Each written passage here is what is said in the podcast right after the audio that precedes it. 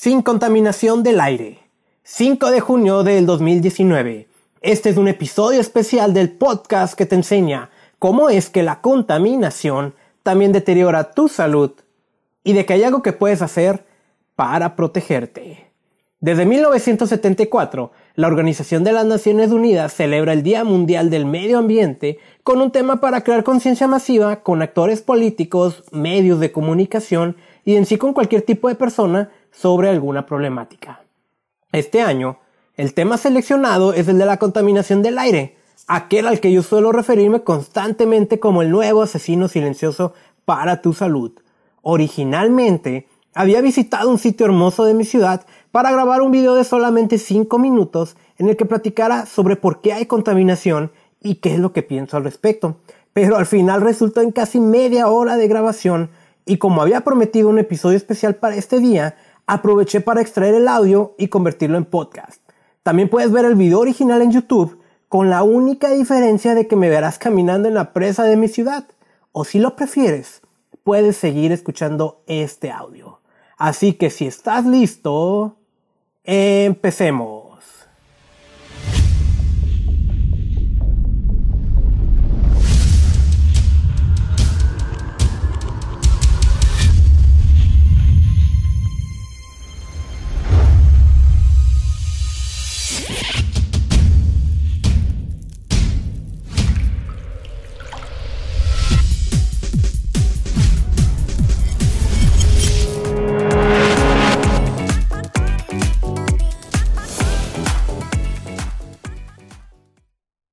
Hola amigos, yo me llamo Carlos Bustamante, soy el autor del blog de Contaminación y Salud y también tengo redes sociales eh, con el nombre de usuario arroba contaminación y salud. Lo que yo le hago es enseñar a la gente cómo es que la contaminación también deteriora nuestra salud y de que hay algo que podemos hacer para protegernos. Hoy es 5 de junio, es el Día Mundial del Medio Ambiente y estoy grabando, y aquí lo ven, desde el lugar más hermoso de la ciudad de Tijuana. Esta es la presa Abelardo L. Rodríguez. Y quiero hablarte un poco sobre esto del Día Mundial del Medio Ambiente, qué significa o para qué es. Y, es una fecha que la Organización de las Naciones Unidas tiene para crear conciencia masiva sobre alguna problemática ambiental, que como sabes son muchas las que tenemos. En el caso de este año, del 2019, el tema es sin contaminación del aire. Si ya me sigues, si ya me conoces, sabes que ese es el tema del que más hablo yo. ¿Y por qué? De cada 100 ciudades que hay en el mundo, 92 no respira un aire limpio, respira un aire tóxico, un aire contaminado, inclusive un aire cancerígeno, 92 de cada 100. Eso significa que lo más probable es que tú que me estás escuchando no respiras un aire limpio, como es mi caso, yo no respiro un aire limpio. Por eso es que le enseño a la gente cómo proteger su salud. Ese consejo sobre no salgas de tu casa cuando hay una contingencia ambiental. La verdad es que se queda bastante corto. Y, y más porque muchas veces los límites que manejamos, particularmente en este país, están por encima de lo que marcan las normas internacionales. es como si los mexicanos fuéramos más resistentes a, la contaminación. Y la verdad es que nos causa muchos problemas. te decía, ¿no? Es, es, ya está catalogado el aire contaminado como cancerígeno. De hecho, una vez un doctor me dijo que creo que allá por el 2050 se espera de, de o, un poquito antes, 2030, de que eh, la expectativa sobre el desarrollo del cáncer se va a dar en una de cada dos personas y eso es algo grave. También las investigaciones más recientes saben que esto de la contaminación del aire trae problemáticas, sí, en nuestros pulmones, en nuestras vías respiratorias, pero también aumentar la probabilidad del desarrollo de la diabetes, eh, daños hepáticos, insuficiencia renal, cambios de humor, infertilidad un montón de cosas impresionantes. Hoy en este video la verdad es que no, voy a abarcar mucho sobre cómo, cómo proteger tu salud. eh, de, la contaminación. Esos son consejos que tú puedes encontrar si entras a contaminación y salud.com eh, y buscas un artículo que se llama Protégete de la mala calidad del aire o si me sigues más em, de manera más, ah, más activa en mis redes sociales. Son cuatro pasos de los que yo hablo sobre cómo protegerte. Y el primero es aléjate o elimina la fuente. Por eso te quiero explicar un poquito qué, es esto de la contaminación del aire y despejar dudas y saber cómo te afecta a ti, cómo te afecta, me afecta a mí, cómo afecta a la economía, a la sociedad, porque es algo es impresionante. Debes de saber que son como dos grandes áreas que hay de, la contaminación. Una se refiere a la calidad del aire que es esto de las contingencias ambientales, es esto que daña tu salud, es, es, esto que se hace tanto escándalo que, está provocando el smog y, otras cosas. Y el otro lado es el cambio climático y el calentamiento global. Eh, no es lo mismo una y otra, aunque están sumamente relacionadas. Te voy a hablar primero de la calidad del aire y esta se mide con algo que se llaman contaminantes criterio. Estos son el monóxido de carbono. Eh, bueno, si no eres químico, no te preocupes por, esto, ¿no? Ahorita te lo voy a explicar muy sencillo, ¿no? Pero se llaman monóxido de carbono, óxido de nitrógeno, óxidos de azufre, eh, el ozono, que es lo que le llamamos al smog, los compuestos orgánicos volátiles y partículas pequeñitas de diámetro menor PM10, PM2.5 que son las más peligrosas y es donde la ciencia médica y, las ciencias ambientales están investigando muy profundamente y se ha descubierto tanto de ellas de lo que ignorábamos.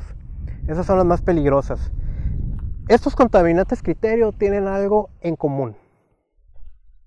Todos ellos los genera una fuente. ¿Sabes cuál es? Sí, tal vez lo genere la industria, tal vez los comercios, pero todos ellos los generan los automóviles. Eso es importante y tienes que saber que en la medida en la que una ciudad domine el automóvil, la calidad del aire jamás va a mejorar. Tú puedes implementar programas como Hoy no circula, tú puedes implementar programas de verificación vehicular ambiental. Está bien, la verdad es que está bien, porque va a ayudar eso a, reducir un poco los niveles de contaminación que emiten puedes a lo mejor dar incentivos para que el parque vehicular de una ciudad se modernice y eso también está muy bien. Pero la realidad es esta. Entre más automóviles haya en una ciudad, la contaminación jamás va a alcanzar los niveles de lo que se considera un aire limpio o un aire seguro para ti. Entonces, ¿qué hacemos? el 92% de las ciudades en el mundo no respira un aire limpio. Seguramente el 92% de las ciudades en el mundo domina el automóvil. ¿Y eso es tu culpa? ¿Es tu culpa por usar el automóvil? Bueno, ahorita quiero hablarte un poquito de eso. El otro tema del cambio climático, del calentamiento global, ya lo tuve la oportunidad de, entrevistar a mi amiga Magia Baunza, que es una especialista en el tema, y esta entrevista está en el podcast Contaminación y Salud. Ya estoy en Spotify y, en otras plataformas. Em, ¿Qué es esto del calentamiento global? ¿Qué es el cambio climático?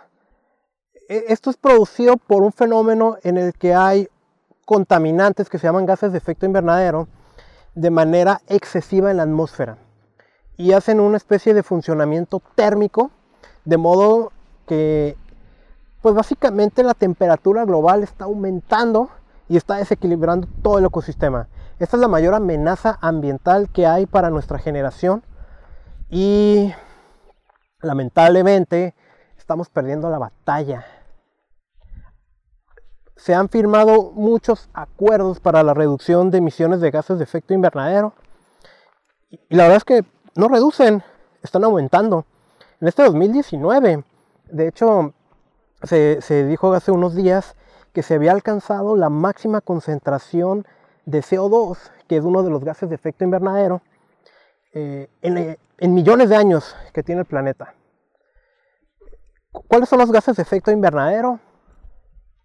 El CO2 es el más popular, dióxido de carbono. Tenemos el metano, tenemos el óxido nitroso y tenemos otros cuantos en menor proporción, pero también contribuyen a, este tema de cambio climático y calentamiento global. ¿Y de dónde provienen? De quemar combustibles. Es así de fácil. Tú quemas un combustible y emites CO2. No hay más.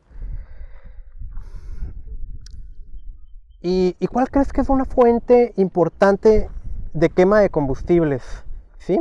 Igual que la calidad del aire, eh, es el automóvil el que contribuye. En este país, en México, la principal fuente de generación de gases de efecto invernadero es el sector transporte. Ese es el primero.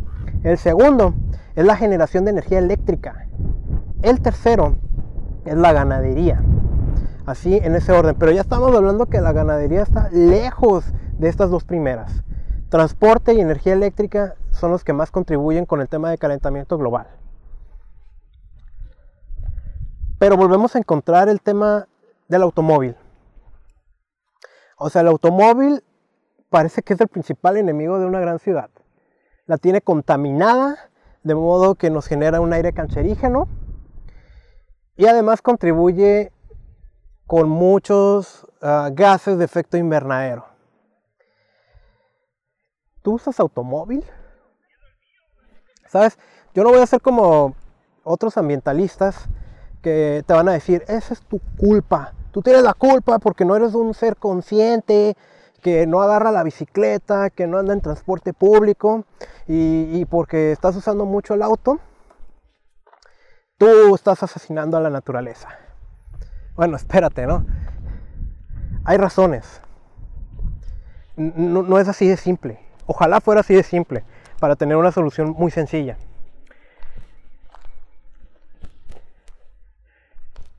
¿Por qué no nos preguntamos cuál es la razón por la que el automóvil domina en el tema de movilidad? Y voy a ver si... Allá en el fondo, no sé si alcanzas a ver algunas casas. Yo vivo por allá. Eh, son unos fraccionamientos que se llama Terrazas de la Presa, Lomas de la Presa y Colinas de la Presa. Son tres. Esos tienen la particularidad de que es un fraccionamiento típico de una ciudad mexicana. O sea, tapizado de casas. Hay por ahí uno que otro comercio ese popular donde haces tus recargas de teléfono, pero en sí está tapizado de casas.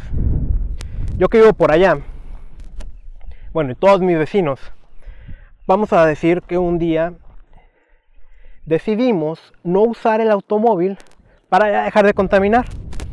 Nos queremos convertir en los fraccionamientos modelo a seguir en esta ciudad y el norte del país. Pero resulta que todos tenemos que ir a trabajar. Las fuentes importantes de trabajo cercano a esta zona está aproximadamente a 30-35 minutos, a paso más o menos rápido, caminando. Es decir, tengo que caminar más de media hora para llegar a mi lugar de trabajo, ida, media hora vuelta y luego esto es en una zona alta y pues el regreso sería más pesado. ¿Es posible? Pues claro que es posible. Pero la pregunta es ¿por, ¿por qué? ¿Por qué ese distanciamiento? Y eso es algo que acabo de aprender de Marco Martínez Odali, que nos va a explicar. Bueno, lo puedes escuchar en el capítulo, episodio 6 del podcast de contaminación y salud. Y ahí hay una explicación bastante interesante. El automóvil no es bueno ni es malo, es simplemente una herramienta. Y las herramientas pueden ser muy buenas, muy malas, pero no es la razón. El problema es que la ciudad está diseñada no para los ciudadanos, sino para el automóvil.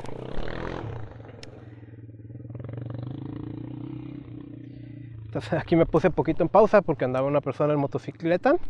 No va a ser que me atropelle. El problema es que las ciudades están diseñadas para el automóvil.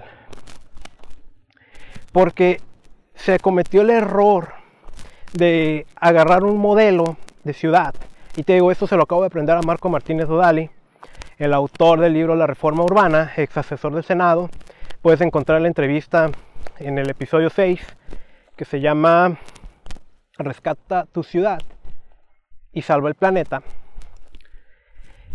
Y básicamente lo que él dice es, ok, tenemos un uso habitacional y este va a ir en esta parte de la ciudad. Tenemos un uso comercial que va a ir en esta otra parte. Tenemos un uso industrial que va a ir aquí. Y no sé, equipamientos por allá. Cada, cada parte de la ciudad debe tener sus secciones. Parece lógico, parece ordenado. Pero viene de una época en la que ya no estamos, de la era industrial. Y como yo lo digo, y no es cuento mío, hay muchos, que muchos autores que lo explican muy bien, la era industrial ya se acabó para el occidente. Vete a la India, vete a China, vete a aquellos países asiáticos si quieres ser industrial. Para el occidente ya se acabó. Y sí, todavía tenemos maquilas aquí, todavía tenemos fábricas, sí.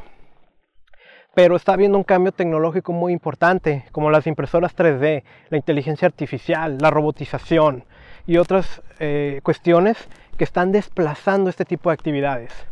La cosa es que segregar los usos en el diseño de las ciudades lo que hizo fue dispersarlas. Y aquí está mi ejemplo. Para yo viajar a mi oficina todos los días, necesito manejar durante 35 minutos. Y bueno, me dices, bueno Carlos, usa el transporte público, porque en sí es una menor, teóricamente, menor emisión de contaminantes. Pero cuando el transporte público que se ofrece en mi ciudad, ese mismo recorrido que, que yo hago 30, 35 minutos, ahí lo hago en dos horas y me cuesta el doble que en mi vehículo propio, pues es que también mi tiempo cuenta. Entonces estamos metidos en un grave problema. La calidad del aire no va a mejorar mientras el automóvil domine. Las ciudades fueron diseñadas no para ciudadanos, sino para automóviles. Y se siguen diseñando así hay que cambiar esa concepción primero del diseño de las ciudades. Ya no podemos tener separados los usos. Hay que promover cuestiones como densificación, que eso es crecer hacia arriba. Yo sé que no a todos nos gusta. De hecho, aquí en Tijuana se está dando mucho ese crecimiento hacia arriba. Y lo primero que pensamos es, no, no la vamos a acabar con el tráfico. Sí, pero aquí la idea es tener todo cerca, no tener todo segregado. Ahora, Marco, en la entrevista que le hice, él decía, sí hay que salvar el planeta, pero el error es creer que tenemos que salvar todo el planeta cada uno de nosotros. La concepción es, empieza a salvar el planeta donde tú vives. Pequeñas acciones son las que tenemos que hacer. ¿Qué podemos hacer para mejorar la calidad del aire? Cada quien en lo individual o con las personas donde vive. Eh, estoy hablando del automóvil, no estoy diciendo que no haya otras fuentes de contaminación. Cada vez está más regulada la industria, aunque todavía hay unas bastante cochinotas. Pero vamos a hablar que esos son casos muy locales, muy particulares. El automóvil es más universal. Aquí te van algunas acciones para que tú reduzcas de manera directa o indirecta las emisiones contaminantes.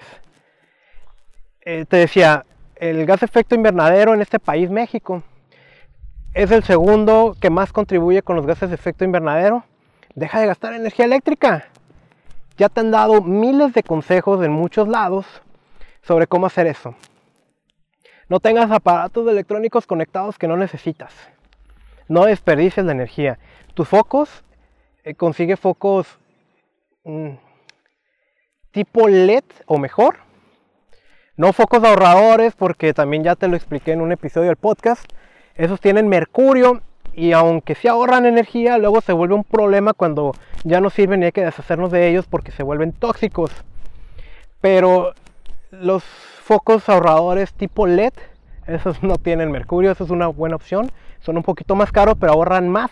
Clásico producto que se paga solo. En la medida de lo posible, utiliza el transporte público. Yo sé que muchas veces es una porquería, lamentablemente. Eh, es algo que también no, es así de simple de que es una porquería, también tiene mucha profundidad el tema, pero no es mi tema. Pero en la medida posible usa el transporte público. Si no es posible usar el transporte público, el carpool. Es decir, váyanse de raite. Si son varios que van hacia el mismo sitio, pueden compartir el vehículo. Esa es otra opción. Si tú afinas tu vehículo una vez al año, estás reduciendo aproximadamente el 30% de las emisiones contaminantes. Ese es otro gran consejo que te puedo dar. Si puedes, muévete en bicicleta. Yo sé que no todas las ciudades están diseñadas para la bicicleta. Pero eh, hay otro consejo que te quiero dar, que también lo, hablamos con, con Marco. Me pareció muy interesante. Y es que mira, seguramente a ti, como a mí, nos hicieron creer una, una cosa que no necesariamente es real. Tiene que ser un cambio de paradigma muy fuerte y probablemente ahorita no vas a estar de acuerdo ahorita que yo lo diga. Pero es. a ti y a mí nos dijeron que uno de los grandes objetivos de nuestra vida era comprar una casa, mm, era sacar un crédito en Infonavit para poder sacar una casa que vamos a pagar durante 10, 15, 20 o no sé cuántos años. Ese es uno de los máximos objetivos de tu vida. Y vas a vivir ahí el resto de tu vida porque es tu patrimonio y va a ser el legado que le vas a dejar a tus hijos. Estamos hablando de un objeto material. ¿Cómo, ¿Cómo, que va a ser uno de los máximos objetivos de mi vida? Eso significa que si el lugar a donde tú te vas a vivir y a la fuente, tu fuente de trabajo, los tiempos cambian y, y antes se aspiraba a trabajar 30 o 40 años en el mismo lugar y ya no y, vamos a suponer que el recorrido es una o dos horas diarias manejando o hasta tres horas para tu lugar de trabajo, ¿de verdad piensas manejar esas tres horas diarias durante 30 años? Eso no ayuda al planeta. Te voy a decir que sí ayuda al planeta. Cambiar tu lugar de residencia a un lugar cercano a donde tú vives. O sea, te estoy diciendo que no te cases con, el, con tu casa. Que tu, tu hogar no, no es cierto que es una de las máximas aspiraciones a las que tenemos que alcanzar, es un objeto. Lo que sí es ser creativos. Porque también me vas a decir, ah, o sea, voy a estar vendiendo la casa para comprarme otra y volverla a vender. ¿Con qué dinero? Y ahí viene la creatividad y ahí viene una de las mejores cosas que he escuchado en el tema de proteger el medio ambiente. El emprendimiento los gobiernos no van a salvar al planeta. Muchas veces el gobierno no sabe, el gobierno está, eh, y digo, hay funcionarios públicos muy buenos que trabajan ahí, pero están amarrados a un sistema administrativo que se basa en leyes que son obsoletas muchas veces, que no están basadas en la ciencia, que no están basadas en necesidades reales. Por eso las ciudades se diseñan como, están actualmente, segregado todo. El, entonces no, olvídate de eso, olvídate de que el gobierno me va a dar dinero, el gobierno va a bajar los impuestos, el gobierno va a traer mejor transporte público. No. Es el emprendimiento el que va a salvar el planeta. Emprender le hace bien al planeta. Así de fácil. Emprender le hace mejor al planeta. Si tú emprendes y, y ese es un emprendimiento del siglo XXI que se basa en una aplicación que haga algo.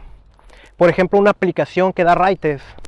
Una aplicación que renta una, una habitación de mi casa que no ocupo.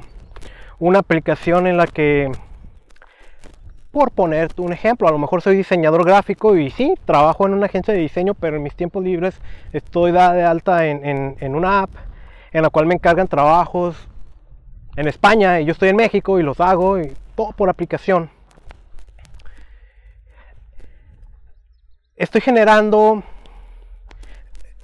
eh, estoy evitando la necesidad de tener que trasladarme todos los días a un lugar de trabajo, pero aparte emprender y crecer ese emprendimiento, genero fuentes de empleo nuevas y reduzco la pobreza. Hace más de 15 años un ingeniero de los primeros con los que aprendí, él me enseñó que pobreza lamentablemente es sinónimo de contaminación. Donde hay más pobres hay más contaminación. La pobreza no se va a acabar dándote dinero, porque la riqueza en manos de quien no sabe administrarla se va a terminar. La pobreza se cambia de otras maneras con emprendimiento. Voy a grabar un episodio de podcast también en, las próximas semanas sobre cómo emprender, pero con actividades de medio ambiente. Tengo ya mi invitado que está desarrollando sistemas de monitoreo de contaminación para que ciudadanos comunes los puedan utilizar necesitando nada más internet y corriente eléctrica y se instalan los aparatos y eso es emprendimiento también. Bueno, parecería que me estoy desviando un poco del tema, pero es que todo está conectado. Esta es la realidad. Estamos perdiendo la batalla.